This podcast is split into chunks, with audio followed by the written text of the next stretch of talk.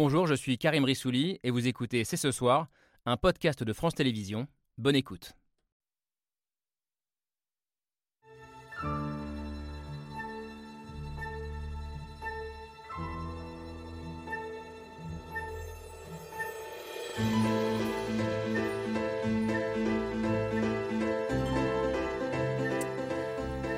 Bonsoir à toutes et à tous, soyez les bienvenus sur le plateau de C'est ce soir. Des euh, méga bassines pour alimenter en eau des agriculteurs des Deux-Sèvres, une figure de l'écologie qualifiée de crevure, plusieurs dizaines de blessés, dont une soixantaine de policiers, un ministre de l'Intérieur qui parle d'éco-terrorisme et une question ce soir, 48 heures après les manifestations de Sainte-Soline. L'écologie est-elle condamnée à la radicalité et à la désobéissance Depuis plusieurs semaines, pour dénoncer l'inaction des gouvernements et alerter les citoyens, les actions chocs de militants écolos se multiplient, que ce soit dans les musées, sur les routes ou sur des symboles forts comme le Panthéon, hier à Paris. Une écologie de combat, comme l'appellent certains, dont nous allons débattre ce soir. Alors est-elle indispensable au regard de l'urgence climatique ou au contraire contre-productive et néfaste à la cause qu'elle veut défendre Cette désobéissance s'attaque-t-elle toujours aux bons symboles, aux bonnes personnes Et enfin, maintenant que la prise de conscience écolo semble acquise, faut-il dépasser le stade de l'indignation ou continuer à mettre la pression sur les dirigeants après avoir vécu le mois d'octobre le plus chaud de l'histoire? Nous sommes le mardi 1er novembre. C'est ce soir, c'est parti. C'est parti, c'est ce soir avec Camille Dio. Bonsoir ma chère Camille. Et avec cette euh, grande question qui euh, dépasse largement la sphère de l'écologie politique et qui au fond nous concerne euh, tous, en tout cas toutes celles et ceux qui se demandent quel est le meilleur moyen de lutter efficacement contre le dérèglement climatique, comment passer du savoir au faire, de la connaissance à l'action efficace. Et c'est le cas de tous ceux qui sont sur ce plateau ce soir. Bonsoir Alessandro Pignocchi. Merci d'avoir accepté cette invitation. Ancien chercheur en sciences cognitives et en psychologie, aujourd'hui essayiste et auteur de bande dessinée, celle qui vient de sortir qui est d'ailleurs plus un roman graphique qu'une bande dessinée s'appelle euh, Ethnographie des mondes à venir. C'est publié au Seuil. C'est avec l'anthropologue Philippe Descola. Euh, et vous étiez, euh, je précise, ce week-end présent à Sainte-Soline, dans les Deux-Sèvres. Vous aussi, Benoît Biteau, vous étiez sur place ce week-end. Bonsoir. Bonsoir. député eurodéputé Europe Écologie Les Verts, par ailleurs, par ailleurs ingénieur agronome. vous étiez avec Yannick Jadot à Sainte-Soline. Pardon Et et paysan, c'est mon métier. Et paysan, euh, paysan résistant, c'est le titre de votre livre. Absolument. Euh, publié il y, a, quelques années. Euh, ça a été chaud pour vous ce week-end puisque vous avez reçu un coup de matraque de la part d'un policier. Votre cuisse va mieux. en tout cas, on va en parler ensemble ce soir. Il y a eu ce week-end plusieurs dizaines de blessés, des manifestants, mais aussi des policiers, dont une vingtaine sérieusement, selon le ministère de l'Intérieur, des blessés et une manifestation illégale qui ont fait dire à Gérald Darmanin qu'il s'agissait d'éco terrorisme. Bonsoir Maud Bréjon. Bonsoir. Merci d'être là. Vous êtes euh, député macroniste des Hauts-de-Seine, porte-parole du groupe Renaissance à l'Assemblée nationale. Euh, et sur ce coup-là, vous êtes d'accord avec le ministre euh, de l'Intérieur, l'expression d'éco-terrorisme.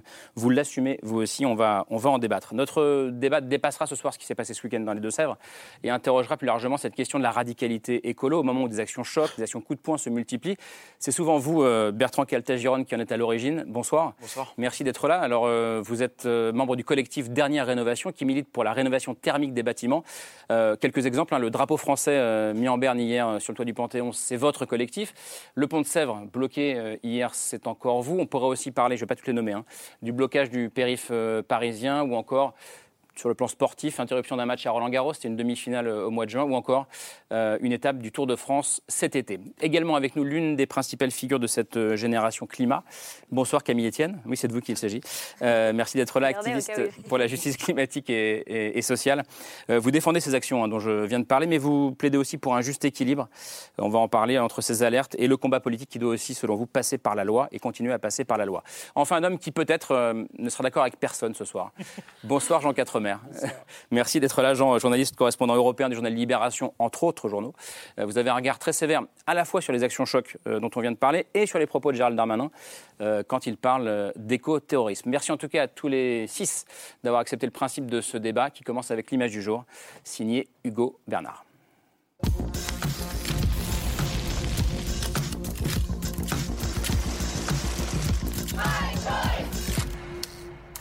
L'image du jour, c'est une altercation. Et on est là tous ensemble pour lutter contre les mêmes projets. Non, on lutte pas contre les mêmes projets. Une altercation entre l'ex-candidat écolo à la présidentielle Yannick Jadot et une activiste. Vous étiez là il y a 5 ans, mademoiselle? Voilà. M'appeler mademoiselle Je suis pas une mademoiselle, alors calme-toi s'il te plaît. C'était ce week-end à Sainte-Soline, dans les Deux-Sèvres. Plusieurs milliers de manifestants écolos étaient réunis pour protester contre le projet de construction d'une méga bassine. Ils sont arrivés sur la bassine. Regardez la taille de la bassine. Regardez le chantier que c'est. Regardez pourquoi ils essayent d'empêcher ça. Au milieu des champs, le rassemblement a viré à l'affrontement. Opposant les 1500 gendarmes présents sur place à plusieurs centaines d'activistes. Des affrontements qui ont fait 30 blessés côté manifestants. La gendarmerie nationale dénonce, elle, un déchaînement de violence contre les forces de l'ordre. «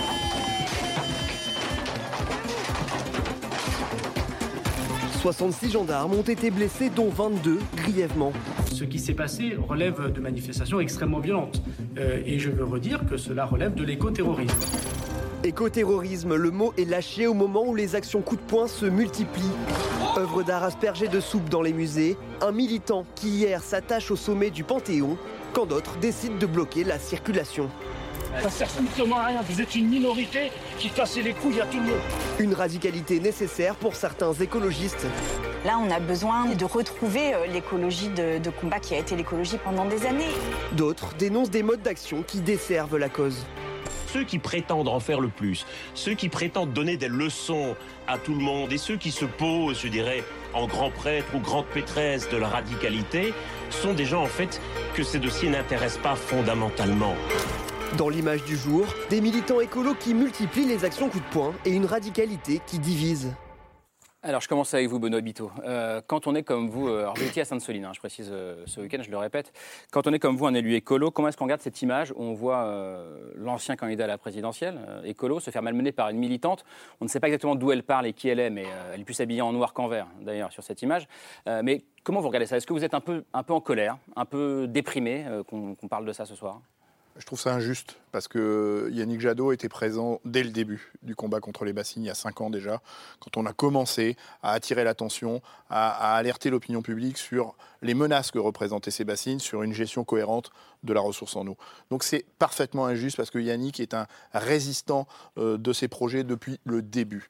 Euh, et, effectivement, euh, c'est particulièrement déplacé parce que les gens qui étaient là défendaient tous euh, l'idée qu'il fallait qu'on change euh, de trajectoire sur la façon de, gérer l'eau. Et je tiens à préciser tout de suite que personne n'est contre l'irrigation n'est contre le stockage de l'eau. Ceux qui étaient là là-bas c'est- c'est- c'est- dénoncent la façon dont on, on construit la gestion de l'eau euh, sur une zone qui s'appelle le Marais Poitevin, qui est la deuxième plus grande zone hu- humide de France, qui est la première plus grande zone humide d'Europe de la façade atlantique, et qui risque de disparaître sous, euh, sous, les champs de maïs. Et donc ce havre de biodiversité, ce havre de verdure est menacé par euh, des logiques de développement de l'irrigation qui soutient le modèle agricole dont plus personne ne veut. Et quand on est élu, euh, et qu'on voit la quantité d'argent public qu'on engloutit dans, ces fausses bonnes réponses, dans ces fuites en avant, eh bien, ça doit nous interpeller. Sur la seule zone de Poitou-Charentes, 200 bassines sont dans les cartons, 400 millions d'euros sur la table d'argent public. Eh bien, si on mettait 400 millions d'eu- d'eu- d'euros d'argent public pour soutenir le développement de l'agroécologie, on ne s'adresserait d'abord plus qu'à 6% des agriculteurs, parce que derrière les bassines, il n'y a que 6% des agriculteurs, et on s'adresserait à 100% des agriculteurs, et donc on engloberait les 94% d'agriculteurs qui sont complètement oubliés de ces projets. Donc voilà, c'est ça l'enjeu. Et Yannick, il, est, il était là pour ça, pour euh, montrer qu'on peut faire autrement. Alessandro Pignocchi, euh, vous qui étiez sur place euh, également, et après on fera circuler la parole, euh, comment est-ce que vous regardez cette image euh, qu'on a montrée, euh, qui, interpelle forcément tout écolo euh, qui est sur ce plateau? Après, c'est quand même relativement anecdotique parce que c'est une personne. c'est, euh, C'était pas, disons, le, euh, sans prendre à Yannick Jadot, c'était pas une, une action planifiée, pensée, euh, décidée au consensus, contrairement aux actions, euh, aux attaques contre les bassines. Après, euh, Le débat, il traverse, il dépasse cette image, en réalité. Le débat au sein, au sein de la famille je- écolo. Je, je peux comprendre qu'on considère que le, le projet écologique de type social-démocratie porté par Yannick Jadot, que beaucoup de gens considèrent que c'est un projet zombie qui n'existe plus, quoi, que la, la social-démocratie, euh, on pouvait croire, euh, il y a encore quelques euh, décennies peut-être, qu'on pouvait aménager le capitalisme dans, dans ses marges, le rendre un peu moins nocif, mais euh, la social-démocratie elle-même a si bien libéré les mains du capital que maintenant le grand capital n'a plus besoin de faire la moindre concession et de fait il n'en fait plus. Donc euh, on peut comprendre aussi un agacement. Après, il ne faut pas rester euh, focalisé là-dessus, vu que ce n'est pas une, une, action qui a été pensée comme telle. Quoi. Il n'y a pas eu une décision prise par le soulèvement de la Terre de se dire on va s'en prendre à Yannick Jadot. Quoi. Faut plus intéressant. Beaucoup, beaucoup ont signifié des messages de soutien en disant qu'ils regrettaient ce qui s'était passé hein, mm. sur le site. Maud Bréjean, comment est-ce que vous regardez ce, cette image Est-ce que pour le coup vous rejetez tout ce qu'il y a dans cette image d'un bloc euh, Ou est-ce que votre sympathie va quand même à Yannick Jadot sur ce coup? Non, je ne mets pas tout le monde euh, dans le même panier et je ne prétends pas être experte des questions euh, des bassines, en tout cas. Non, et ce n'est pas le, c'est, pas je pense que la, question fondamentale, c'est de savoir dans quelle mesure les causes qu'on porte, quelles qu'elles soient, justifient qu'on puisse ou pas outrepasser la loi et, dans une certaine mesure, recourir à la violence. Quand j'observe ce qui s'est passé ce week-end, je vois qu'on a un projet, un projet qui a été euh, validé scientifiquement, il y a eu des études validées démocratiquement, au sens où l'ensemble des recours possibles judiciaires ont été épuisés. Euh, il y a une manifestation, une manifestation qui est interdite. Là encore des recours, les recours sont épuisés. Euh, et malgré ça, on se retrouve avec une quarantaine de fichiers S, certaines personnes munies de boules de pétanque, munies de cocktails Molotov. Je ne dis pas que c'est l'ensemble, enfin le cas de l'ensemble des personnes présentes sur place, mais bien sûr que ça pose question. et ça, c'est à mon sens, le, le c'est pas la bonne direction que pour l'écologie, qui est pourtant un combat que je partage. Je mmh. Euh, je me sens pas moins écolo que les personnes qui étaient présentes à, cette, à cet rassemblement. Or, j'estime que j'ai des façons très différentes de mener ce combat, euh, par la loi, par le Parlement, par les urnes, par la voie démocratique, et certainement pas en enfreignant la loi. Camille Etienne, comment est-ce que vous entendez ce que dit recours en cours, Bréjon Allez-y, pardon. Il y a trois recours en cours, hein. c'est-à-dire que quand j'entends que ces projets sont en, parfait... sur le projet de mégabassine. Absolument. il y a trois recours, dont un qui est en appel, euh, qui a été, qui a été déposé en appel. Stop, Ce qui a été déposé en appel, parce que, parce que, non mais je, finis, parce que, parce que le, un, des, un, des, recours a été perdu et, et, donc il y a eu appel, mais, mais ça veut dire que globalement, tous les recours sont gagnés par les, par les gens qui posent un recours. Et, donc, c'est, moi, j'ai, une question à vous poser. Alors, Quand tous les recours ont été, ont été, euh, ne, sont pas épuisés, et que malgré ça, la machine avance comme un rouleau compresseur, euh, qu'est-ce qui nous reste? Comment est-ce qu'on, est-ce qu'on arrête euh, une machine qui est lancée alors qu'il y a encore des recours à instruire, que l'un d'entre eux a donné raison à ceux qui s'opposent aux bassines et qui dit que c'est illégal? Il est effectivement actuellement en instruction à la Cour d'appel de Bordeaux. Et donc, tant que, ce recours n'est pas euh, épuisé, comment est-ce qu'on peut imaginer que euh, les travaux avancent à, Sainte-Soline Et comment est-ce qu'on fait quand on est républicain, démocrate, que la justice s'est prononcée et que malgré tout ça avance contre l'avis de, de la décision de la justice? Moi, je, vous pose la question. On est en France dans un système démocratique. Il y a un cadre, monsieur. Il y a un cadre à la revendication. Il y a un cadre pour dire qu'on n'est pas d'accord. Et ce cadre-là, il s'appelle l'état de droit. Pourquoi j'y suis attachée? Parce que je considère que l'état de droit et le respect des règles, le respect de la loi, y compris dans ce genre de combat, au fond, ça nous protège tous. Aujourd'hui, vous, vous considérez que la cause que vous menez, au fond, elle est supérieure et elle justifie d'outrepasser les règles en place. Peut-être que demain, d'autres personnes, imaginons gens venus de l'extrême droite, estimeront eux aussi que leur cause justifie d'outrepasser les règles.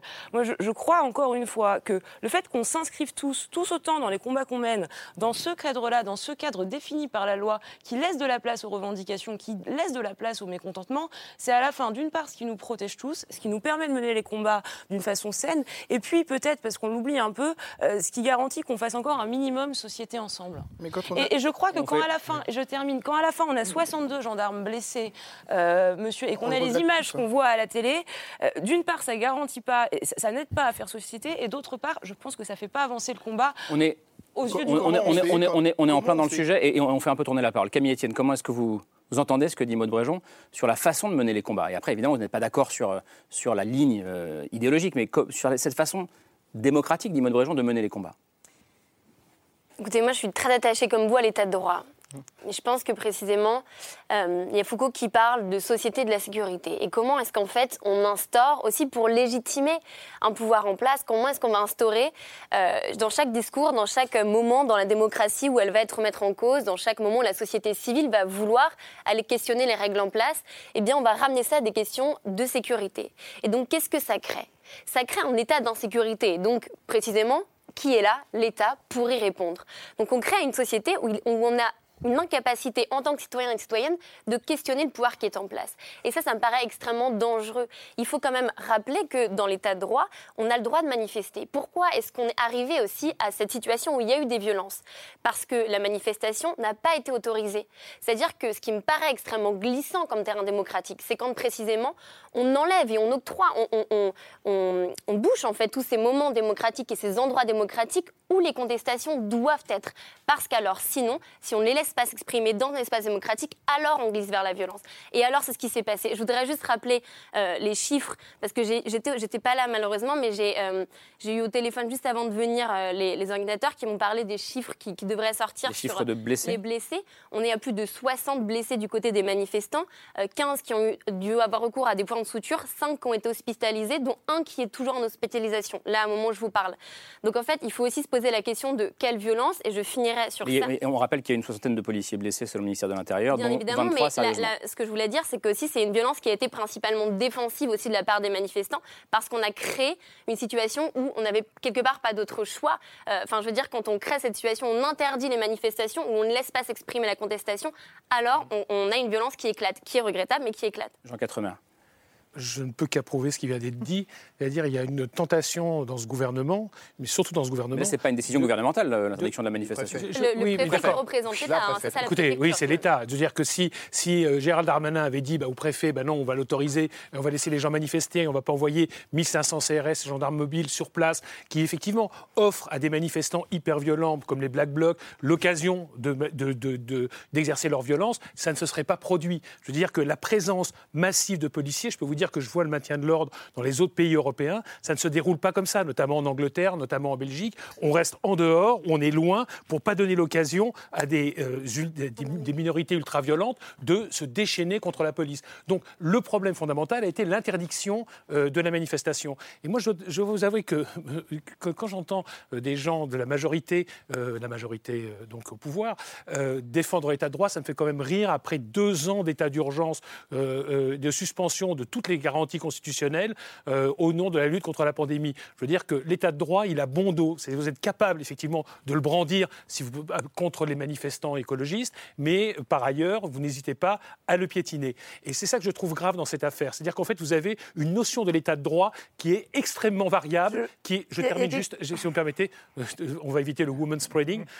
donc, simplement, je dis simplement qu'il faut, il faudrait, quand on, quand on dit, on parle d'état de droit, le respecter dans tous les secteurs du jeu. Alors, il y a peu de chances de women's spreading parce qu'il n'y a que deux femmes pour quatre hommes dans les invités. On a essayé d'équilibrer, on n'a pas réussi. Et je vous laisse répondre, Maud Brejon, sur ce que dit euh, Jean Quatremer. Euh, juste que je trouve qu'il y a une forme de grande indécence à comparer euh, ce qui s'est passé ce week-end à la crise du coronavirus et je m'arrêterai là sur ma réponse. Et pourquoi une grande indécence? Ça, c'est curieux. C'est pas une réponse, ça? Entre une pandémie qui a fait des millions de morts. Je vous parle d'état de droit, je ne parle, pas, je parle pas du nombre de morts. Je veux dire, je parle d'état de droit.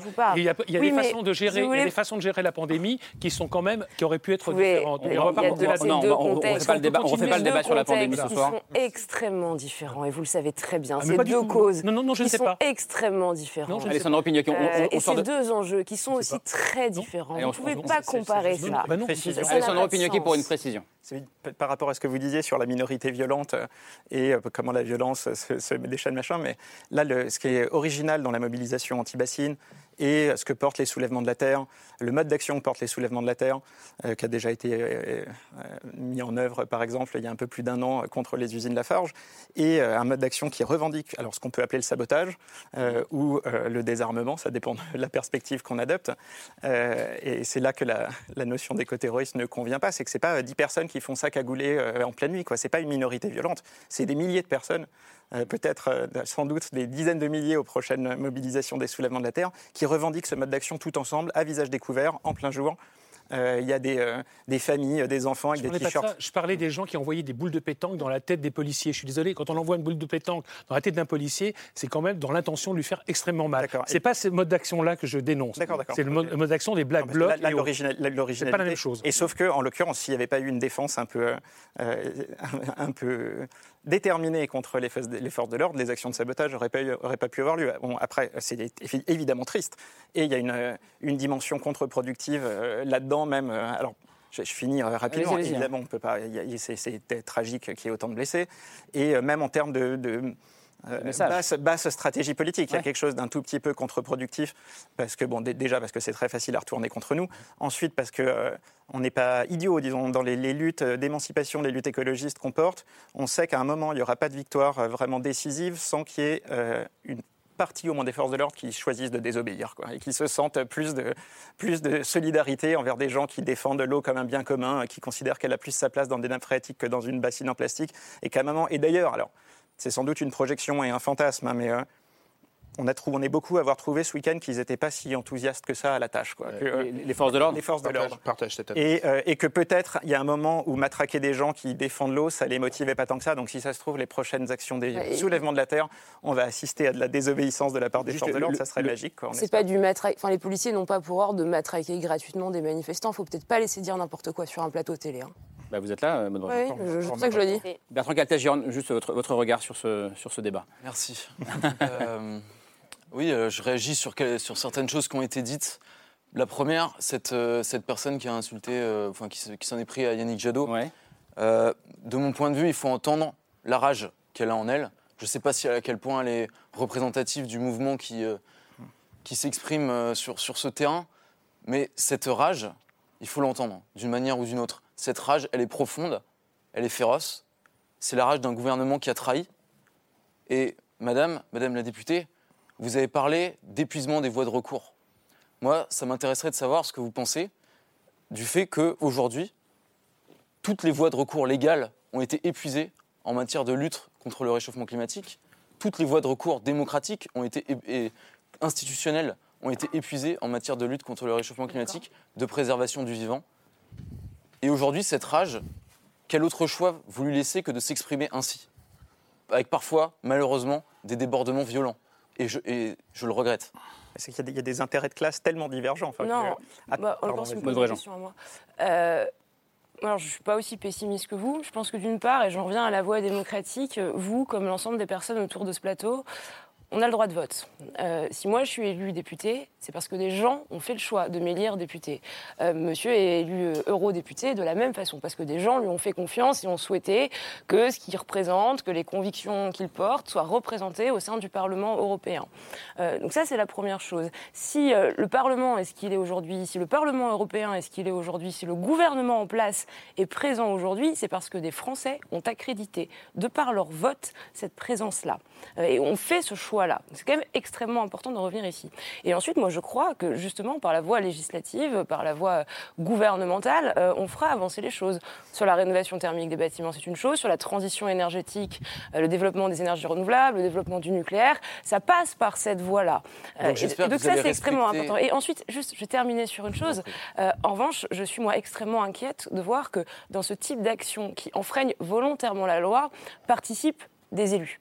Euh, il y a, je trouve quelque chose d'extrêmement, euh, entre autres notamment, mais il- y a une forme d'opposition euh, qui, moi, me questionne profondément. Contradiction, entre, de vous. contradiction entre des gens qui euh, passent la semaine dans l'hémicycle à voter la loi euh, et puis le week-end sur le terrain à l'enfreindre. J'aimerais d'ailleurs savoir si euh, une partie d'entre eux ont utilisé euh, ou pas euh, les moyens, par exemple, de l'Assemblée nationale pour se rendre à ce rassemblement. Ce serait intéressant de le savoir.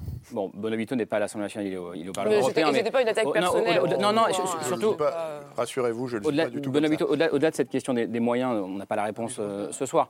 Est-ce que vous, en tant qu'élu, euh, élu et, et- et militant, euh, et vous assumez avoir été sur place euh, ce week-end, euh, est-ce que, est que parfois euh, vous pouvez être un peu gêné par peut-être la justification de cette violence par certains responsables politiques? Mais moi, je justifie pas la violence. Non, pas vous, je parle pas de vous. Voilà, mais, mais moi, je, je peux être gêné. Quand Sandrine Rousseau dit c'est grave ce qu'on a fait à, à- à Yannick Jadot, mais est-ce que le mais, il vous pose problème Si vous voulez bien qu'on on évite de parler de Sandrine Rousseau, ça va m'arranger. Euh, voilà, je, je, je- et voilà, Je- je la cite juste, euh, Je veux pas, je veux pas, je veux pas engager le débat. euh, on, on réglera ça, ce, on réglera ce sujet plus tard. Euh, en revanche, moi, on parle des- des- des- de, de la vingtaine, puisque le procureur de la République parle d'une vingtaine par rapport aux images dont disposent euh, les forces de l'ordre, d'une vingtaine de personnes violentes qu'ils n'ont pas réussi à interpeller. D'ailleurs, ils ont interpellé quatre personnes qui sont passées en comparution immédiate hier. Il dit c'est pas les bonnes cibles, c'est pas les bonnes personnes, c'était pas des violents, c'est des gens qui étaient en marge du cortège, qui étaient un peu isolés. On les a chopés, on les a arrêtés, ils sont passés. Voilà. Donc il reconnaît qu'il y, a- y y des images qui, pour une dizaine de, une dizaine de, de personnes très violentes. Mais moi, c'est pas de cela que j'ai envie de parler. C'est des 8000 autres. Est-ce que au motif qu'il y a une dizaine de, gens violents, on ne doit pas voir euh, la partie euh, importante de, citoyens qui ont compris, parce qu'on ne parle pas du fond de ce dossier. Alors on a dit qu'on en Non, mais si, si, bah, on l'évoque un peu, évidemment. Le, fond du dossier fait que ces gens ont conscience de la menace que représentent ces bassines sur une gestion responsable et cohérente de l'eau. Et, je repose, je suis désolé, mais je repose ma question. Ma question de tout à l'heure, c'est quand euh, on, est, on a utilisé toutes les voies démocratiques que nous offre cette République. C'est-à-dire qu'on a déposé des recours, que ces recours sont encore en instruction, que l'un d'entre eux a bénéficié d'un jugement qui dénonce la légalité de ces équipements, dont la bassine de Sainte-Soline, puisque 9 des 16 retenues de substitution ont été jugées illégales par, le tribunal administratif de Poitiers. Que effectivement il y a un appel, mais l'appel n'est pas instruit, et, et, mon petit doigt me dit que l'appel va confirmer le jugement euh, du, du tribunal administratif de Poitiers. Et que malgré c'est ça le sujet. Que malgré ça, l'État déclenche le, début des travaux, a terminé déjà la première bassine à Mosée, enclenche la, construction de la plus grosse à Sainte-Souline. Comment est-ce qu'on fait quand euh, on est citoyen démocrate, y compris élu, qui votons les lois, et on a voté des lois qui permettent effectivement qu'on ait un recours, euh, un recours euh, disponible dans cette République, et que malgré les, gains de, ces recours, ça avance comme si ces recours n'avaient jamais existé.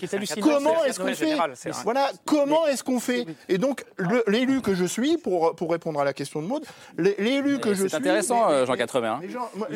L'élu que je suis, euh, justement parce que je suis radicalement attaché, et c'est ça ma radicalité, à l'état de droit et à la République et à la démocratie, je ne comprends pas que cette démocratie soit piétinée. Et c'est la raison pour laquelle il y a une mobilisation Est-ce que c'est une question que vous posez forcément en tant, que, en tant que député de, la majorité?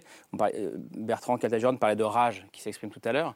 Euh, est-ce que vous n'avez pas la responsabilité de dire OK, on met pause, on se met autour d'une table C'est cette question démocratique qui est souvent un reproche qui est fait à la majorité. Déjà, rappeler que la cause plus globale pour le climat, euh, moi je la partage et c'est une des premières sources de mon engagement. Euh, donc je, le répète, je suis désolée, ça peut vous faire sourire, monsieur, mais je me sens pas moins écolo que vous. Euh, et je considère pas que vous êtes à même de, de juger d'ailleurs si je le suis ou pas. Je considère en revanche que j'ai des modes d'action qui sont pas les mêmes. Et effectivement, je crois qu'il y a encore aujourd'hui en France d'autres moyens de se faire entendre qu'en enfreignant la loi. Et, et, heureusement. Et je vous le dis à, je vous le dis à vous, comme je le dirais à, à des collègues. Euh, de qui je partage les convictions. Je considère que c'est pas la bonne voie. Il y a d'autres façons de se faire entendre, de manifestations pacifiques, de, type d'expression, d'expression, non mais d'expression, de façon de revendiquer la cause. Il y a des, il y a des élections, il y a des élections, il y a eu des élections. Arrêtez, vous pouvez pas, arrêtez, vous pouvez pas me poser des questions et pas me laisser. on vous a laissé répondre. Vous ne pouvez pas renvoyer dans l'enfer de l'illégalité la désobéissance civile. La désobéissance civile a ah, toujours fait partie de l'action politique. Je veux dire que quand je vous écoute, non mais, non, mais, non, mais euh, euh, non, non, justement. Ah, si, si, je vous non, mais attendez, laissez-moi laissez terminer. Je vous dis simplement, dans ce cas-là, avec des gens comme vous, je veux dire que Gandhi, il aurait été renvoyé dans, je sais pas, le coloniano-terrorisme, que les gens qui se battaient contre, contre, moi, monsieur? Non, mais je veux dire que on, vous ne pouvez pas dire que c'est une violation de l'état de droit. Quoi, les gens comme moi? Eh ben, les gens pense, des gens qui disent euh, ce que c'est de l'écoterrorisme. Je, comprends ça. Je suis, je suis, en train de vous dire que la désobéissance civile, c'est un mode d'action qui n'est pas criminalisé. Et la tentation de tout pouvoir, quel qu'il soit, c'est de criminaliser l'action qui n'est justement de criminaliser, de criminaliser justement la désobéissance civile. Et c'est extrêmement grave. Ce qu'a fait euh, le, le, ministre de l'Intérieur Gérald Darmanin, puisque vous parlez d'état de droit, parlons de l'écoterrorisme. Est-ce que vous pouvez me citer l'article du code pénal qui prévoit, qui parle d'éco-terrorisme, euh, d'écolo-terrorisme. Est-ce que vous avez ça, vous avez ça quelque part Par ailleurs, par contre, je, je, juste un instant parce que l'éco-terrorisme, c'est une, c'est quand même un, mot qui, a une histoire, qui a un sens assez précis. Donc je voudrais juste revenir dessus. Donc c'est un concept qui est, qui, est, né dans les années 60-70, plutôt dans le monde anglo-saxon qu'en France, euh, que le FBI a défini au début des années 2000. Je voulais la définition comme l'utilisation de la violence de nature criminelle contre des personnes ou des biens pour des raisons environnementales et politiques. Et je vous donne deux exemples emblématiques de ce qu'on appelle l'écoterrorisme. Euh, on a par exemple le Front de libération des animaux, qui est une organisation qui a été euh, fondée euh, en 1976, euh, qui a saccagé des laboratoires où avaient lieu des expériences sur des animaux pour les libérer, qui a incendié des, voitures sur des campus d'université, qui a aussi fabriqué des bombes art- artisanales sans jamais pour autant faire aucun mort. Deuxième exemple, c'est le fameux terroriste Una Bomber qui a envoyé des colis piégés pendant toutes les années euh, 70, euh, pardon, les années 80-90, euh, qui les envoyait à des personnes ou à des entreprises qui, pour lui, représentaient euh, la, bah, la société moderne, la technologie contre la nature. Lui, pour le coup, il a fait trois morts et un peu plus d'une vingtaine de blessés. Donc ça, ce sont des exemples d'écoterrorisme. Euh, Maud Bréjon, est-ce que vous pensez toujours que c'est un terme qui est pertinent pour désigner ce qui s'est passé ces derniers jours à Saint- à C'est un terme qui est pertinent. Je vais vous dire, moi, je l'ai employé ce terme il y a trois semaines chez vos confrères de C'est Politique. Donc, euh, On adore. pas très loin. Euh, et C'est la même maison, et c'était exactement, il y avait une partie de l'émission qui était sur la question de la désobéissance civile avec un petit reportage qui était montré. Euh, et où. Extinction, euh, sur Extinction Rébellion. hein, de ça mémoire, c'était ça. De mémoire, c'était ça. Euh, exactement, c'était Extinction Rebellion. Et où j'expliquais qu'effectivement, pour moi, c'était la porte ouverte. C'était le premier pas vers l'écoterrorisme. Vous avez vous cité quelques- Non, non, non, non, on laisse répondre Maud s'il vous plaît. vous avez cité quelques exemples, il y en a plein d'autres. Euh, je pense qu'à un moment, encore une fois, si on estime que les convictions et la cause qu'on porte nous permettent d'enfreindre la loi, puis ensuite de recourir à des violences, quand on tire le fil, c'est ce mot-là sur lequel on tombe, et c'est la notion d'écoterrorisme. Et donc c'est une notion qui n'est pas déconnante euh, à utiliser dans ce, dans ce contexte-là. Euh, et je pense que le ministre de l'Intérieur a eu raison, et que parfois ça fait pas de mal d'être en capacité de mettre des mots sur les choses. Ça demande un peu de courage en politique. problème, c'est que vous quand on à voit, quand on derrière, quand on voit derrière la, la, la, la, la violence euh, qu'on peut recevoir en retour, mais bon, on est aussi là pour ça. Mais, mais je crois que c'est pertinent. Je laisse, répondre, je laisse réponse Camille Etienne et après je voudrais qu'on bascule sur la question aussi des actions euh, portées notamment par Dernière Rénovation. Vous parlez de- de- du, du droit de vote. Vous parlez de- de- du vote comme étant un moyen d'action, peut-être pour vous le moyen d'action le plus légitime face au vous dérèglement vous, hein, climatique. un Non, non, non, mais. Je voulais vous répondre sur ce point parce que, madame, aujourd'hui, si vous pouvez voter en tant que femme, c'est parce que des femmes avant vous ont désobéi. Et ça, c'est fondamental de le Et il y avait comprendre. à chaque fois une composante. Dans l'histoire. Andreas Mal- Maas me le rappelle, je vous invite à lire son livre Comment saboter une pipeline, rappelle que tous les les- toutes les victoires civiles qu'on a pu avoir, tous les, les droits qu'on a obtenus, en tant que femme notamment, on les doit aussi à la collaboration étroite entre une branche plus modérée et ce qu'on appelle la théorie d'un flanc, radical. Et ce flanc radical-là, il est nécessaire. Ça ne veut pas dire qu'on soit absolument d'accord sur les méthodes, mais ça veut dire que l'objectif est le même. Camille Etienne. Aujourd'hui, que si vous avez pu, si vous avez le droit de vote en tant que Ah, femme, si vous pouvez vous justifie présenter, quelles causes sont bonnes et quelles causes Est-ce sont que pas je peux, bonnes s'il vous plaît, finir mon Camille point Etienne, ici Camille Etienne, terminé. Si Et vous après, avez on le va droit sur de vote aujourd'hui, question c'est parce que des femmes dans les suffragettes, il y a eu aussi le WSPU à qui on doit aujourd'hui la capacité de voter. Donc, vous voyez, euh, il y a la différence entre ce qui est légal et ce qui est légitime. Et ça, c'est fondamental de le comprendre. Aujourd'hui, décide il est légal. Aujourd'hui, il est légal pour une multinationale de, de continuer à compromettre les capacités de vie sur Terre. Est-ce que pour autant c'est légitime? Est-ce Ouais. que pour autant c'est juste? Ce qui doit guider l'action publique, c'est la justice et non pas uniquement la légalité. En tant que député, c'est votre, c'est précisément votre rôle que de réussir à être guidé par la justice et de mettre en Mmh. place des lois et de bousculer cette légalité-là. Mais comprenez qu'en tant que citoyen, en tant que citoyenne, quand, quand il y a des lois qui sont injustes, alors on doit désobéir.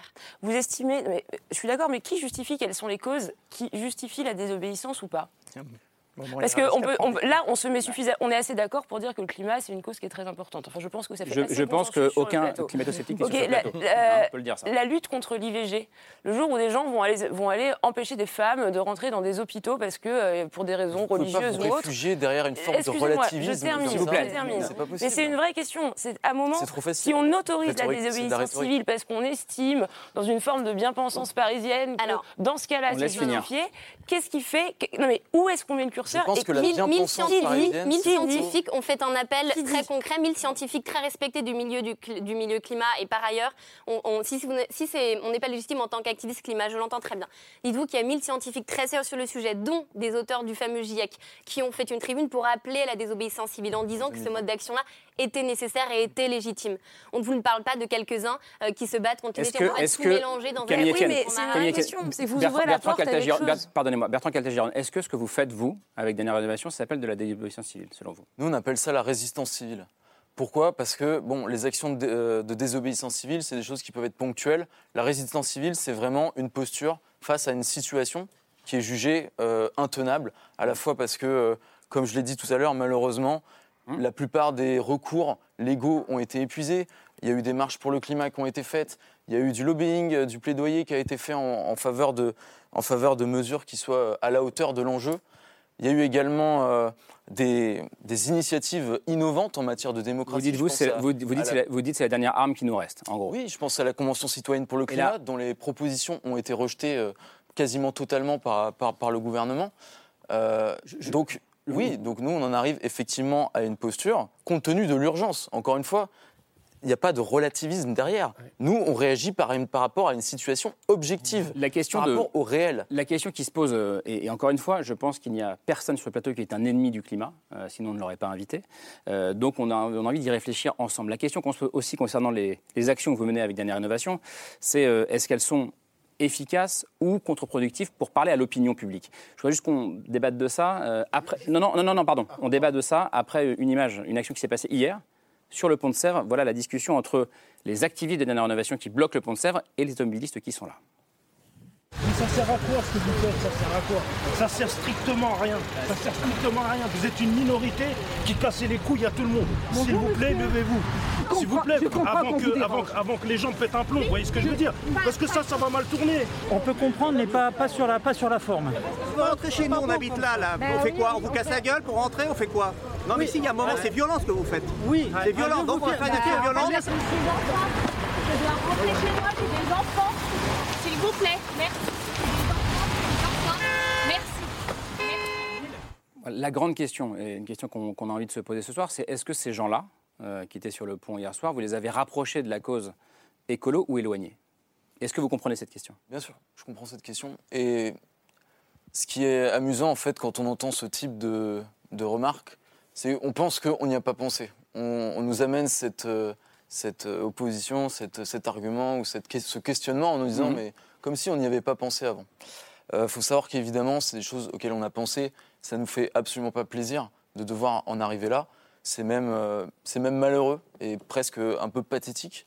Mais malheureusement, on est obligé, on, on se, on se retrouve dans une situation où on, on se sent obligé d'en arriver là, parce que c'est une des seules choses qui peut nous donner encore de l'espoir pour l'avenir. Et ça, conserver cet espoir, c'est absolument essentiel, et je ne crois pas que les personnalités politiques qui nous, qui nous gouvernent nous offrent cette possibilité Jean, Jean de garder espoir. sur ces actions. Je, je- je suis très méfiant à l'égard de ce type d'action euh, de radicalité. Euh, encore une fois, parce qu'il faut savoir contre quoi on lutte et quel est l'objectif recherché. Bon, euh, prenons le- la, la- la big picture, la, la grande image. Imaginons demain que la France disparaisse. Hein, pof, on règle la France de la planète. Merci Jean. Est-ce que ça va changer quelque chose au changement climatique?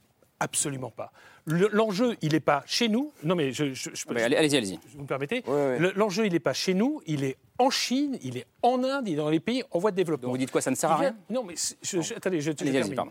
Euh, euh, je dis simplement que les, les- les vraies actions, elles devraient viser les pays qui n'en ont rien à faire. Vous savez qu'il va y avoir une COP euh, en Afrique COP 27. et qui est déjà qui est déjà un échec annoncé parce que les pays en voie de développement ont dit mais moi ça nous- vos, vos histoires ne nous regardent pas, on n'est pas concernés parce que nous maintenant on veut atteindre votre niveau de développement. Vous avez pollué la planète, maintenant c'est notre tour. Donc si demain même Ce qui, le- ce qui n'est pas faux en, en- en tant ce qui, ce qui n'est pas faux en soi de vouloir atteindre un niveau de développement, mais simplement le fait que ces actions-là, qui embêtent effectivement les gens, qui sont spectaculaires, etc., au fond, qu'est-ce que ça change? Rien. Les gens resteront attachés à leur voiture, les gens continueront à aller travailler en voiture, etc., etc. Et je vous signale, et je vous, non, non, et je vous raconte, je vais vous expliquer parce que comme je suis à Bruxelles, tout comme euh, euh, l'eurodéputé ici présent, euh, vous savez que l'Europe, par exemple, en matière climatique, fait des choses absolument extraordinaires. D'abord, le droit environnemental, c'est pas un droit français, c'est un droit européen. Sans l'Europe, il ne se serait rien passé au niveau environnemental. Je rappelle que, par exemple, l'Europe vient de décider la suppression, l'interdiction de toutes les voitures thermiques à partir de 2035. À partir de 2035, terminé. Il y en a pas une qui sera mise sur- qui sera mis en vente. Il n'y a pas une, aucune- un autre- aucune voiture pas- neuve, voilà. Ouais, aucune voiture. Donc, ce qui veut donc dire que euh, euh, le reste de la planète, en revanche, ça, ça va continuer à se vendre. Il n'y a que nous qui avons pris cette décision, nous les Européens. Donc, c'est très bien vos, vos actions, mais je pense qu'il faudrait peut-être, je sais pas, aller expliquer ça aux Chinois, aux Indiens, aux Américains, aux Canadiens qui continuent à Je produire des répondre. Bien voitures, sûr, des voitures thermiques. Parce que, franchement, quand je vois ça, je me dis, mais c'est quel est le but? Parce que les gens qui, qui voient ça se disent, et ils commencent à, me- à vraiment euh, nous libriser menu. Quoi. Bertrand Caltagirone, je vous laisse répondre évidemment. alors, on ne vit pas dans un monde où chacun est isolé dans sa sphère nationale et où, quand il se passe quelque chose quelque part dans un pays, il se passe, ça n'a aucun effet Bah par oui. ailleurs. La pollution, elle est pas Quand il, y a chez nous. des, quand il y a des changements euh, de paradigme, quand il y a des grands changements révolutionnaires qui arrivent dans l'histoire, ça se fait rarement à un seul endroit. Ça se commence parfois à un, endroit et ensuite ça s'étend. Pourquoi? Parce que les gens communiquent entre eux, les gens euh, s'échangent de, de- des informations, les gens échangent des idées, les gens s'inspirent de ce qui se passe à l'étranger. Et nous, en France, on a une responsabilité historique dans ce qui se passe aujourd'hui en termes de réchauffement climatique. Et aujourd'hui, vous l'avez dit, il y a des pays qui revendiquent le même niveau de développement, le droit à obtenir le même niveau de développement. Mais on a d'autant plus une responsabilité à montrer l'exemple qu'il existe une voie de développement alternative. Et cet exemple-là, on peut le montrer d'autant plus que voilà, on est, on est, on est précurseur dans, ce- dans ce le- domaine-là. Le problème fondamental, c'est que les, juste, les- pollueurs, ce sont des autocraties, des Je- dictatures. Donc votre message, vous vous l'envoyez en Chine, vous croyez vraiment que les Chinois vont aller manifester contre euh, euh, ou les, euh, Mais déjà, ou vous les, ou les savez rien. Déjà, vous ne savez pas quel effet Ouais, peut ouais. avoir effectivement ce type de un- pourrait avoir un mouvement massif d'ampleur en Europe en faveur du climat. Quel effet ça pourrait avoir Avec Xi Jinping? Moi, j'ai pas la prétention. Alessandro de savoir. Pignocchi, par contre, Allez-y, mais on fait circuler la parole. Juste ça. Par contre, j'ai pas la prétention de savoir, d'être sûr que ça peut marcher, et initier Ouais. des révolutions en Chine. Par contre, ce que je sais, c'est qu'il faut essayer, et que si on n'essaye pas, si on n'essaye pas, de toute façon, on n'a aucune chance. Alessandro Pignocchi. De toute façon, on n'a aucune chance. On ne va pas considérer qu'on est un modèle, qu'on est un modèle, mais par ailleurs, les modes d'action sont sans doute complémentaires. Mais ce qu'on on revient aux bassines, ce qu'on porte avec euh, les soulèvements de la terre ou avec le- les mouvements des ânes et tous les mouvements qui aspirent à reprendre des terres. Quoi. Ce qui est euh, la, la beauté de la chose, c'est que dans le même geste, on s'oppose à des projets d'aménagement euh, qui représentent le monde dont on ne veut plus, par exemple les méga-bassines, des aéroports, des méthaniseurs, etc. Et dans le même mouvement, on propose une alternative, quoi.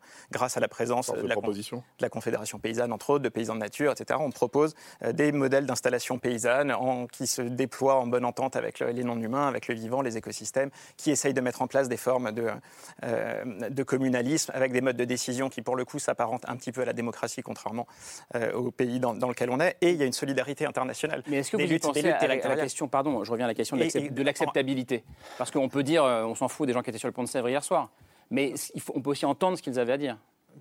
on la parle question de l'acceptabilité. Bien sûr, que l'efficacité d'un geste comme ça, c'est l'écho qu'il a dans la, dans, dans- dans la, dans la population.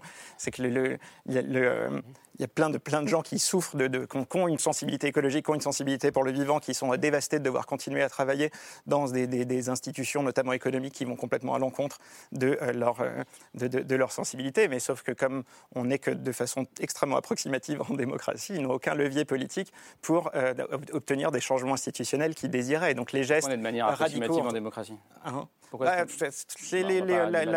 un, système, un système où on, on élit des euh, représentants à qui on délègue l'intégralité du pouvoir. Ça s'appelle de, de démocratie que depuis très récemment en philosophie politique jusqu'à la fin du 19e siècle, c'était considéré comme le remède contre la démocratie, donner une illusion de participation à la population qui peut s'exprimer effectivement, mais qui n'a aucun, pou- aucun pouvoir d'action. quoi. Benoît Biteau, sur cette question des. des- Est-ce que disait Jean Quatremer à- à- Oui, mais c'est à lui que je. je- Eh ben, allez-y, il est là. Il est en face de vous, allez-y. Euh, moi, j'en- j'entends quand Jean dit euh, la, la- la France, c'est un timbre-poste elle est sur, la planisphère. Sauf que la France, c'est quand même un pays, enfin, en tout cas, moi, je continue de penser qu'il peut l'être, euh, qui, peut être un vrai moteur euh, à l'échelon des politiques européennes. Et donc, agir en France, c'est aussi agir en Europe, et c'est faire en sorte que euh, ce pays qui, qui- qui- qui joue ce rôle un peu de moteur euh, en Europe, euh, s'il se passe des choses en France, peut être euh, le prescripteur d'avancées intéressantes. Et là, on change de- on change d'échelle territoriale, on, on- on parle d'un continent, et agir... À... Je sens que vous voulez parler du nucléaire. Non, je veux pas parler du nucléaire. Je On ne voit juste- pas tous les débats ce soir. non, non, je je suis veux pas trop parler- fatigué. En plus, je ne veux pas parler du nucléaire. Je, je- franchement, je, je- je- je pense qu'agir en France, c'est aussi euh, faire en sorte que, que- que les choses soient visibles à l'échelon du continent européen. Moi, ce que je lis dans, dans- dans les actions qui peuvent être euh, considérées plus ou moins maladroites, moi, j'y trouve quand même euh, des, des- des similitudes, y compris avec ce qui s'est passé euh, ce week-end à Sainte-Souline. C'est que il y, y a- y la- il y a la nécessité d'être entendu. C'est-à-dire que si on arrive à ces extrémités-là, c'est que ça exprime une grande détresse. Une grande détresse parce que malgré nos recours en justice, on avance. On l'a dit déjà. Parce que l'É- l'É- l'État français a été condamné pour inaction climatique, on continue d'avancer sur une trajectoire qui n'est pas conforme juste aux accords de Paris qui ont été négociés en France. Et c'est là où la France euh, peut jouer un rôle moteur. Donc, euh, Et, moi, je pense que, alors, c'est plus ou moins heureux, on est d'accord, euh, mais, même dans la durée, euh, même si les gens étaient en colère sur le périph, dans deux jours, dans trois jours, ils, vont peut-être se poser la question est-ce que ces jeunes n'ont pas raison? Et moi, je crois au symbole. Le symbole du, drapeau en berne au sommet du Panthéon, c'est un symbole fort. des militants écologistes qui rentrent dans une bassine, parce qu'on n'a rien détruit, on, est, on voulait juste rentrer dans une bassine, c'est un symbole. Est-ce que, est-ce que, Asperger un Van Gogh, c'est un symbole fort? Mais c'est maladroit, c'est maladroit parce que l'art, l'art, bah mais, mais, mais, ça exprime, oui, mais c'est les mêmes ressorts, c'est de la détresse qui n'est pas suffisamment entendue et qui amène à des actions qui peuvent être jugées maladroites. Et moi, et moi, de la détresse. Et, moi, je finis. Euh, il, faut, il faut interpeller les symboles. Et quand José Bové, par exemple, on, parlait de lui, euh, il était dans le symbolique. Quand il luttait contre les OGM avec des fauchages, l'impact économique, elle est ridicule. Sauf que le symbole a porté ses fruits. On rappelle qu'il a, a démonté un McDo à l'époque. Mais oui, mais c'est un symbole. Il a, il, a, il a enlevé trois boulons et demi euh, dans un McDo. Ça n'était que du symbole. C'est quand même pas, c'est quand même pas des, des, des, dégradations insupportables. pas de l'éco-terrorisme, ça c'est clair. mais, mais, comme à Sainte-Soline, la, la, seule volonté, la seule volonté des manifestants, c'était entrer dans ce cratère qui est financé par notre argent public. C'était pas de, détruire, c'était de porter un symbole.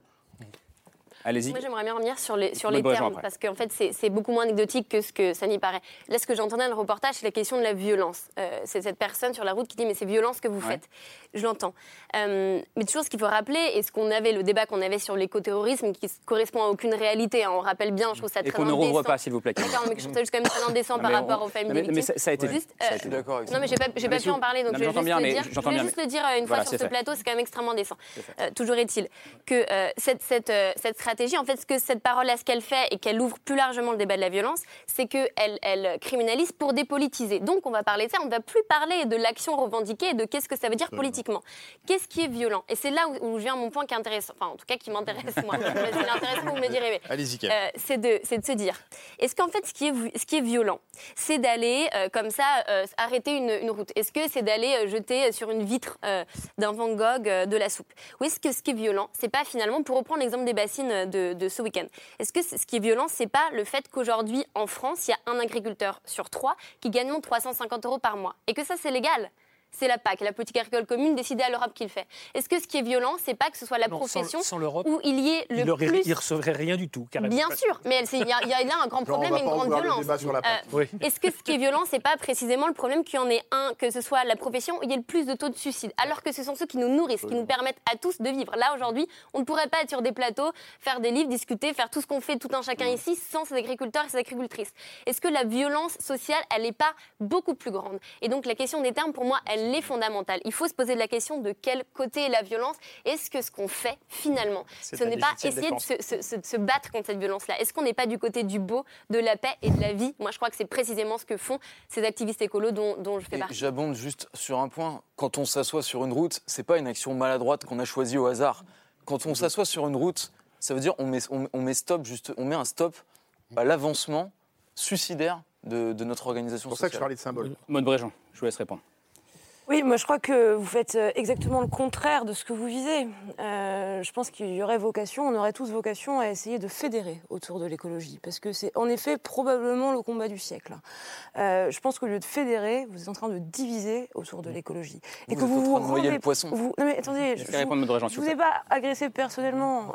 je vous explique juste qu'il faut aller discuter un petit peu avec les gens dans la rue Demandez-leur ce qu'ils pensent quand ils voient ce genre d'image. Ça les rend dingues. Ça les rend dingues. Vous allez à contre-courant de la cause que vous prétendez servir. Et que ça se retourne contre vous, euh, j'ai envie de vous dire, vous êtes euh, majeur et vacciné, euh, mais, mais un jour, ça se retournera contre la cause elle-même. Je pense que c'est pas comme ça qu'on fait avancer les choses, encore une fois. Et puis, quant à la dernière des choses, vous dites finalement, on a épuisé tous les recours, mais présentez-vous aux élections. Parce que je pense que potentiellement, c'est peut-être une voie qui pourrait être intéressante à long terme pour faire avancer des idées.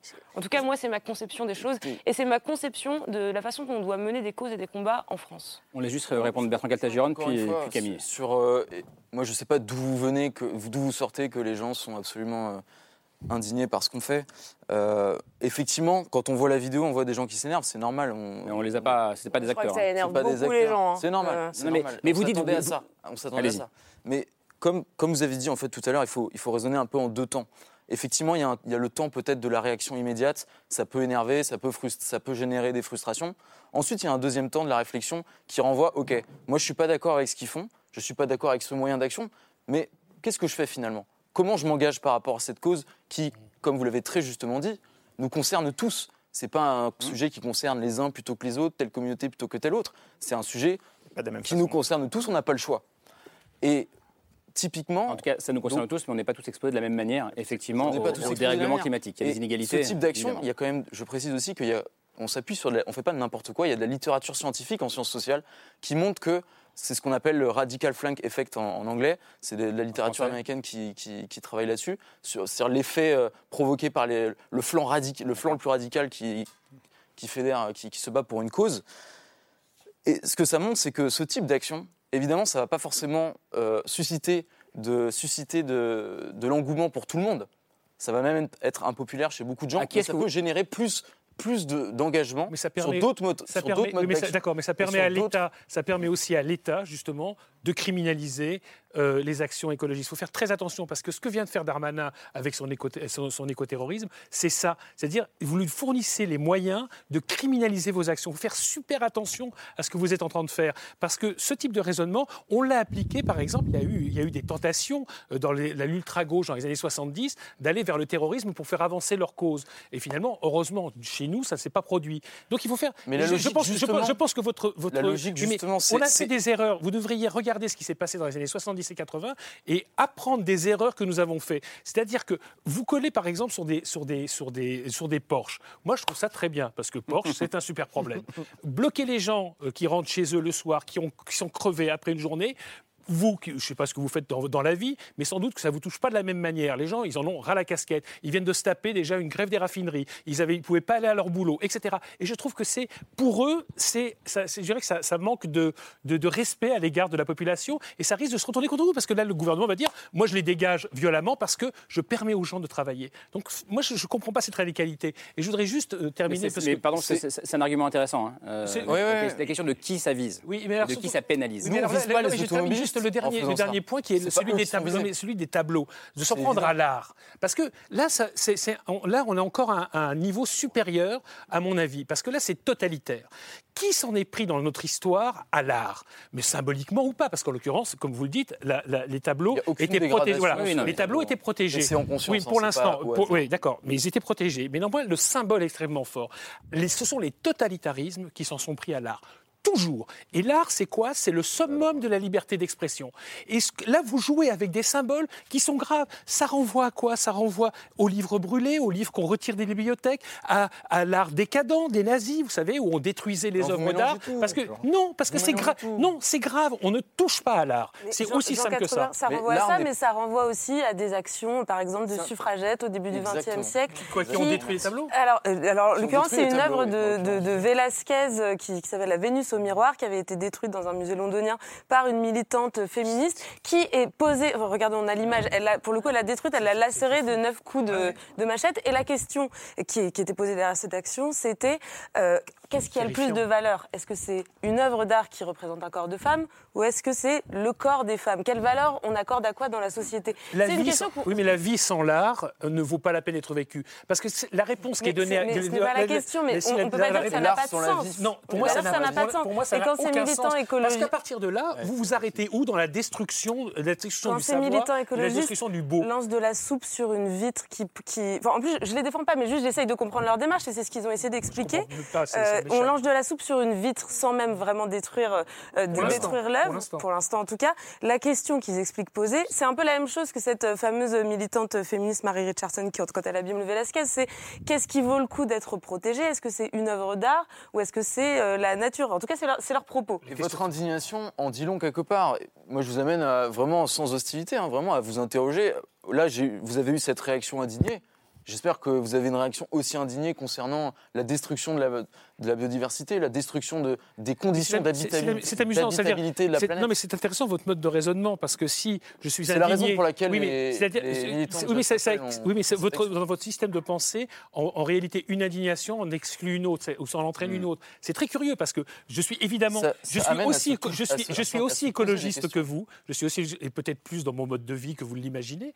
Donc je suis aussi écologiste que vous, mais je m'indigne effectivement ce genre d'action. Ce n'est pas un tout à prendre. C'est-à-dire que je vais pas, c'est pas parce que je partage pas vos modes d'action que je ne suis pas écologiste. Je trouve ça incroyable et c'est Camille Etienne. totalitaire comme type de raisonnement. Camille Etienne. Sur, Je- sur la, sur question des, pas, euh. je peux essayer de parler, merci.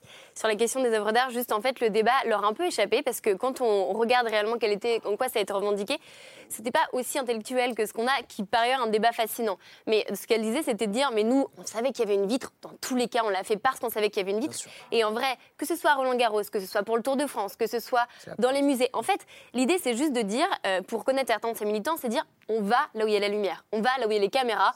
Parce que ce qu'on veut, c'est que notre message soit entendu. Point. Vous allez c'est vraiment pour ça avoir la la lumière stratégie. Mais vous allez jusqu'où Ensuite, sur la Donc, question de la... Attendez, n'en parlera je pas je à un moment, à force de jeter de la soupe sur des, sur des œuvres d'art protégées. Après, on va les, les détruire. Alors. Je veux dire, on va jusqu'où Alors, c'était mon deuxième point, si je peux développer, merci. Allez-y, on va jusqu'où C'était précisément de dire que euh, sur la question de l'art, je pense que ce qui est fondamental, enfin, c'est Dostoevsky Dostoevsky qui disait que euh, la beauté sauvera le monde et que précisément, je pense que, je ne sais pas s'il a totalement raison, mais ce qui est sûr, c'est que nous, on se bat pour la beauté du monde. Et que la phrase de Churchill, à un moment donné, où il y a quelqu'un qui lui disait pendant la guerre, mais est-ce que vous voulez pas couper un peu le budget de la culture euh, pour le mettre dans la guerre? C'est une urgence vitale. Et lui, il dit, mais alors, dans ce cas, pourquoi nous battons-nous? Exactement. Et en fait, finalement, ce message qui leur a un peu échappé pose des questions hyper intéressantes, mais c'est aussi qui remet quelque part l'art dans, et la culture dans ce qui est là de plus beau, c'est-à-dire d'être capable de questionner la société et de rendre visible des choses qui sont aujourd'hui invisibles, de rendre tangible ça. C'est, ça relève presque d'une performance artistique. Bon, ça, c'est un débat intéressant sur l'art et la culture. Mais ce que je voulais dire là-dessus rapidement,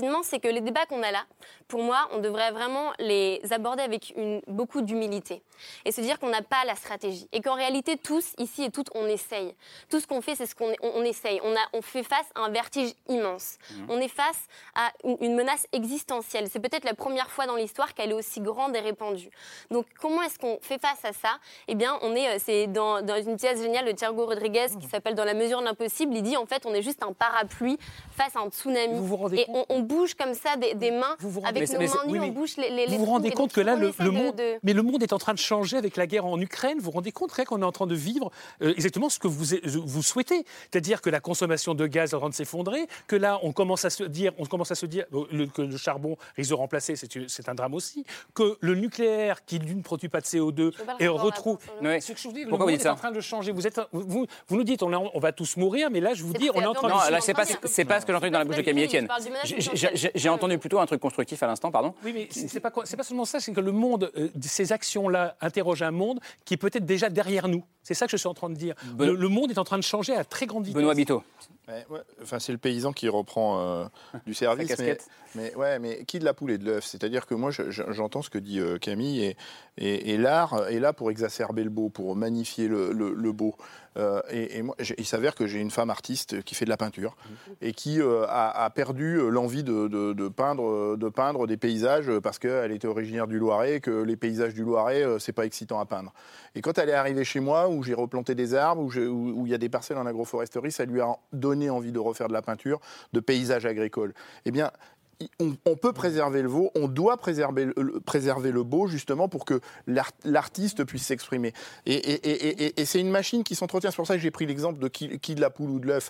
C'est-à-dire qu'on doit protéger le beau pour que les artistes puissent s'exprimer. Et parce que les artistes vont s'exprimer, on va prendre conscience du beau qu'on doit préserver. Donc euh, c'est ça la mécanique qu'on doit enclencher euh, autour de l'art euh, et, et- et- et de ce qu'on défend. Et, ça justifie des désobéissances civiles justement pour euh, conserver le beau. Et en un, En un mot, mot. on détruit un écosystème, l'écosystème naturel. On doit aussi répondre par un écosystème d'action. Et ça, c'est fondamental de le rappeler. Maud Bréjon, et en essayant de pas. Alors, je suis d'accord que l'art c'est très important et qu'il faut, pour reprendre vos termes, préserver le beau.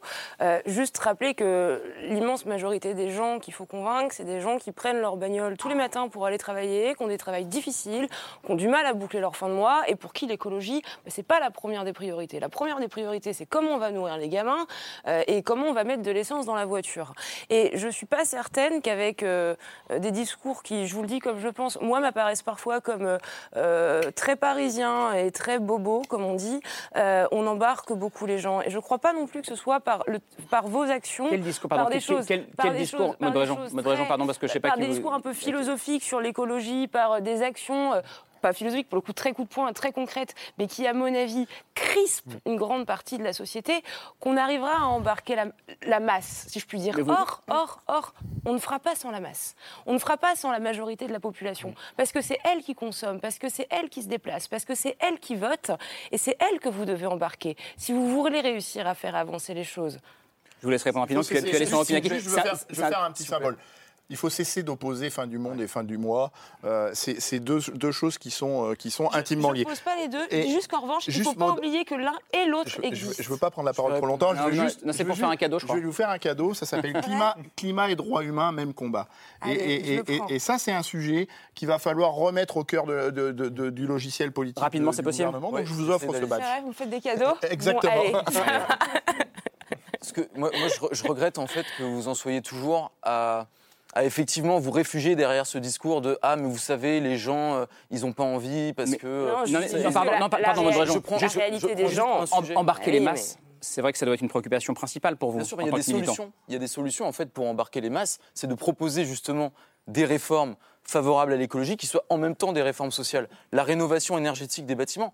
Pourquoi est-ce que vous mettez pas ça en place? C'est une évidence. C'est en cours. Tout le monde est d'accord avec ça. C'est en cours. Mais C'est en cours. Mais c'est rigoler, c'est une 700 blague. 750 000 logements à Paris ils vont être retirés du, du commerce parce que justement les normes ont changé et c'est une catastrophe parce que Mais personne, non, non, non, non, personne, mais- attendez, attendez. personne peut se le payer. C'est- le sujet, non mais personne ne peut se payer la rénovation des bâtiments. C'est aussi simple que ça. Déjà embarquer les gens. Bah, précisément. dans ce- oui, mais- Vous, vous reviendrez pour un débat sur la rénovation thermique. Je suis désolé, on ne peut pas l'avoir ce soir au bout d'une heure d'émission. On ne peut pas l'avoir. Juste Alessandro Pignocchi. Sur cette question d'embarquer les masses. Bah, alors, les, les masses, il ne faut pas non plus. En essayant de ne pas être polémique, parce que je pense que vous avez toutes et tous le même objectif que vous. Oui, bah, le- le- le, euh, encore une fois, je reviens sur la, la lutte territoriale et l'avantage de proposer des modes d'installation paysanne, etc. C'est qu'on on aspire à redonner des formes d'autonomie alimentaire, justement pour que les personnes dont vous parlez ne soient pas dans une situation de désespoir. Essayer de desserrer un tout petit peu l'économie, euh, le- l'étau économique, de retrouver des marges de manœuvre en retrouvant des formes d'autonomie matérielle et, euh, et euh, alimentaire sur des territoires. Alors on est loin, évidemment, de- de- d'embarquer les masses, mais l'hypothèse qu'on propose avec Philippe Descola, c'est de laisser les, les- les vertus qu'aurait une forme de cohabitation territoriale entre euh, une des structures étatiques comme on connaît aujourd'hui et des territoires autonomes où on aspire à d'autres formes d'organisation démocratique pour le coup et à retrouver des formes d'autonomie euh, alimentaire et territoriale. Et là encore, en nous, en- en nous basant sur des exemples issus de l'anthropologie et de l'histoire, on essaye de montrer le pouvoir de transformation que des territoires autonomes auraient sur l'État. quoi. Qu'un État qui est obligé de euh, cohabiter avec des territoires qui ont d'autres modes d'organisation, avec des mouvements de population entre les deux, évidemment, il n'y a pas du tout de frontières étanches, et une arme euh, de, de transformation de l'État que pour l'instant l'État gère pas encore très bien, enfin moins bien que d'autres armes de transformation, et qui a une vertu de, de- de proposition alternative en acte, quoi, qui permet aux gens de, de- de voir ce que ça fait de s'organiser autrement, de, de- de ne plus dépendre du salariat. de- C'est ce que vous dites dans ce livre Ethnographie des mondes à venir, donc avec Philippe Descola. Je vous laisse répondre Camille Etienne. Je veux juste revenir euh, sur ce que vous disiez euh, quand vous disiez euh, les gens, enfin, on fait des, des grands discours comme ça avec des grandes phrases. En fait, les gens, ce qu'ils veulent, c'est de pouvoir mettre de, de l'essence dans leur voiture. Euh, moi, je pense pas que ce soit ça. Euh, je vous invite à, à regarder la convention C'est pas ça que les- veulent les gens, vous dites Non, mais Bah, en fait, je juste, pas que c'est je ce veux bien finir. Je non, moi, je pense que les gens, préoccupation bah, les gens, quotidienne. les gens, ce qu'ils ont envie, c'est de pouvoir avoir. Excusez-moi, je peux juste. S'il vous plaît, s'il vous plaît, s'il vous plaît. C'est de- c'est d'avoir accès à l'éducation, c'est d'être en santé, c'est d'être heureux, c'est de pouvoir s'aimer, c'est de pouvoir euh, regarder, euh, de pouvoir continuer à avoir une nature qui n'est pas uniquement sur des tableaux. Je pense que c'est ça précisément que, veut, que veulent les gens. Quand vous en êtes et ce qu'on est à vous censé demander faire, si vous êtes heureux, madame, que vous avez 70%. Un certain nombre de eh problèmes ben, avant. non, eh ben ça je suis pas Mais d'accord ça, avec c'est vous. le rôle ça je suis pas d'accord avec vous. Michel Léandre. 70% des, des, des, des Français et des Françaises étaient d'accord avec les mesures de la Convention citoyenne pour le climat. C'est extrêmement concret. Vous avez qu'à euh, les, les regarder. C'est ce même gouvernement, votre gouvernement, euh, qui les ont absolument sapés. Donc en fait, on ne peut pas dire. dis si, pas si. le contraire. Ça- bah alors écoutez. Alors, Juste un mot. Ça- pas-. Si, mais donc du coup, vous ne pouvez pas dire qu'il suffit de juste. euh, c'est pas avec les mesures de votre gouvernement qui sont dans un capitalisme effréné, dans un capitalisme vert, pour dire on- Capitalisme on, continue effréné, comme. Oui. On continue Allez, comme ça. L'économie est c'est la super mesure. fusion En depuis fait, On est déjà, on est, on est- vous allez pas pardon, hop, on n'entend plus rien. On est déjà à 1h02, 15 secondes et le choix de Camille. Ah, c'est comme 15 secondes, c'est simple. Déjà, les gens doivent gérer la transition, euh, la transition énergétique que nous sommes en train de vivre, et on voit toutes les difficultés qu'ils ont à la vivre. Dire l'augmentation du prix du, gaz, c'est du réel. L'augmentation du prix, de, du, prix, le prix dans de, un monde. le prix de l'essence, s'il vous plaît, s'il vous plaît, mesdames. Justice sociale pour justice Camille Etienne, s'il vous plaît, C'est vraiment ça que je veux vous dire. Et donc, et donc, c'est extrêmement difficile. Ils vont devoir prendre, avec toutes les mesures qui ont été décidées au niveau européen, ça va être encore plus difficile qu'on l'imagine. Donc, il faut arrêter de dire aux gens, non, les gens, ce qu'ils veulent, c'est aimer. Oui, pas seulement, ils veulent aussi pouvoir vivre. Et là, de ce point de vue-là, je vous rejoins. Parce que la, la, transition, hein. la transition énergétique. Ne remettez pas une pièce dans la machine. Voilà, la, transition énergétique, la, la, transition énergétique que nous sommes en train de vivre va être douloureuse pour tout le monde. Elle est déjà douloureuse pour les gens. Et donc, c'est pas la peine d'en rajouter. On fait le maximum que nous pouvons faire aujourd'hui. Camille Dio Oui. On termine avec le choix de Camille. Euh, un roman ce soir, oui. euh, qui est un roman culte hein, qui a inspiré des générations d'écologistes. oui, c'est un livre qui est, qui est, sorti en 1975, euh, qu'on doit à un, un, écrivain, militant écologiste et amoureux des grands espaces de l'Ouest américain, qui s'appelle Edward Abbey. Donc l'Ouest américain, c'est là que se déroule l'action. Et ce livre, il s'appelle Le gang de la clé à molette. donc le, ce gang, avec un nom un petit peu étrange, il est, il est composé de quatre personnages assez fantasques assez haut en couleur. On a euh, un vétéran du Vietnam complètement alcoolique. On a un mormon polygame euh, qui est euh, lui aussi amoureux de, de, la nature et qui guide les touristes. On a une jeune hippie féministe et un chirurgien qui se rencontrent un peu par hasard lors d'une balade, d'une expédition en canoë et qui ont le même constat sur le fait que la nature qu'ils aiment, celle des grands espaces, est complètement en danger. Et ils scellent un pacte, celui de défendre à tout prix cet espace-là contre l'avancée de la civilisation industrielle. Donc on est dans les années 70 et débute un un road trip euh, complètement fou à travers euh, le désert euh, où ils vont aller de sabotage en sabotage, à chaque fois armés d'une clé à molette, d'où le nom de leur gang. Alors ça commence au départ par la destruction de, bulldozers sur des chantiers d'autoroute qui menacent le désert et ça va finir par une attaque à la dynamite contre un grand barrage construit sur, sur le fleuve Colorado. C'est vraiment un, roman assez culte de la contre-culture américaine et qui a eu tellement de succès au moment où il est sorti qu'il a inspiré des citoyens qui ont décidé de mettre en pratique les méthodes des personnages dans la vraie vie. Jean Quatremer, par exemple. et ça a donné euh, naissance notamment à un mouvement euh, d'écologie radicale qui s'appelle Earth First, la Terre d'abord, qui a été fondé trois ans après la sortie du livre en 79 euh, et qui tire non seulement son nom Earth First du roman, mais aussi son logo. On reconnaît la clé à molette. donc au-delà du fait que c'est une, une, lecture assez jouissive, c'est aussi un roman qui pose plein des questions auxquelles on a réfléchi ensemble ce soir, notamment celle de la légitimité de la violence, du cadre à poser aux actions radicales euh, des limites à poser aussi. Le gang des clés à molette fait en sorte de ne jamais s'en prendre euh, à des humains et on trouve en prime de très très belles pages euh, sur, bah, sur la nature sauvage et les grands espaces américains. Donc c'est le gang de la clé à molette et c'est aux éditions Gallmeister. Désolé, c'était un peu trop long. Ce sera le mot de la fin. Merci. Merci d'être venu débattre ce soir. Merci, merci Maud Bréjon, merci Camille Etienne. Euh, merci euh, Bertrand Caltagiron d'être venu euh, ce soir parler de dernière rénovation. Merci Jean Quatremer. bon retour à Bruxelles où vous croiserez Benoît Biteau. Benoît Biteau, paysan résistant, c'était chez Fayard. le titre du livre publié chez Fayard chez Fayard. Regardez, il est là, voilà, et il est encore en vente. et puis merci Alessandro Pignocchi d'être venu ce soir. Ethnographie des mondes à venir, c'est ce livre-ci co-signé avec Philippe Descola. Ça vient de sortir au Seuil et c'est vraiment une magnifique bande dessinée. Les dessins sont vraiment sublimes, je le dis devant l'auteur des dessins. merci d'être venu débattre ce soir. Euh, Camille, on se retrouve demain. Ce sera autour de 22h35. Merci beaucoup de votre pour de votre fidélité. Allez, salut.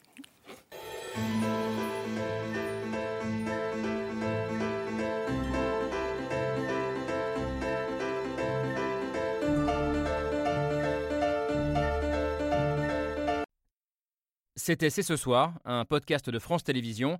S'il vous a plu, n'hésitez pas à vous abonner. Vous pouvez également retrouver les replays de l'émission en vidéo sur France.tv.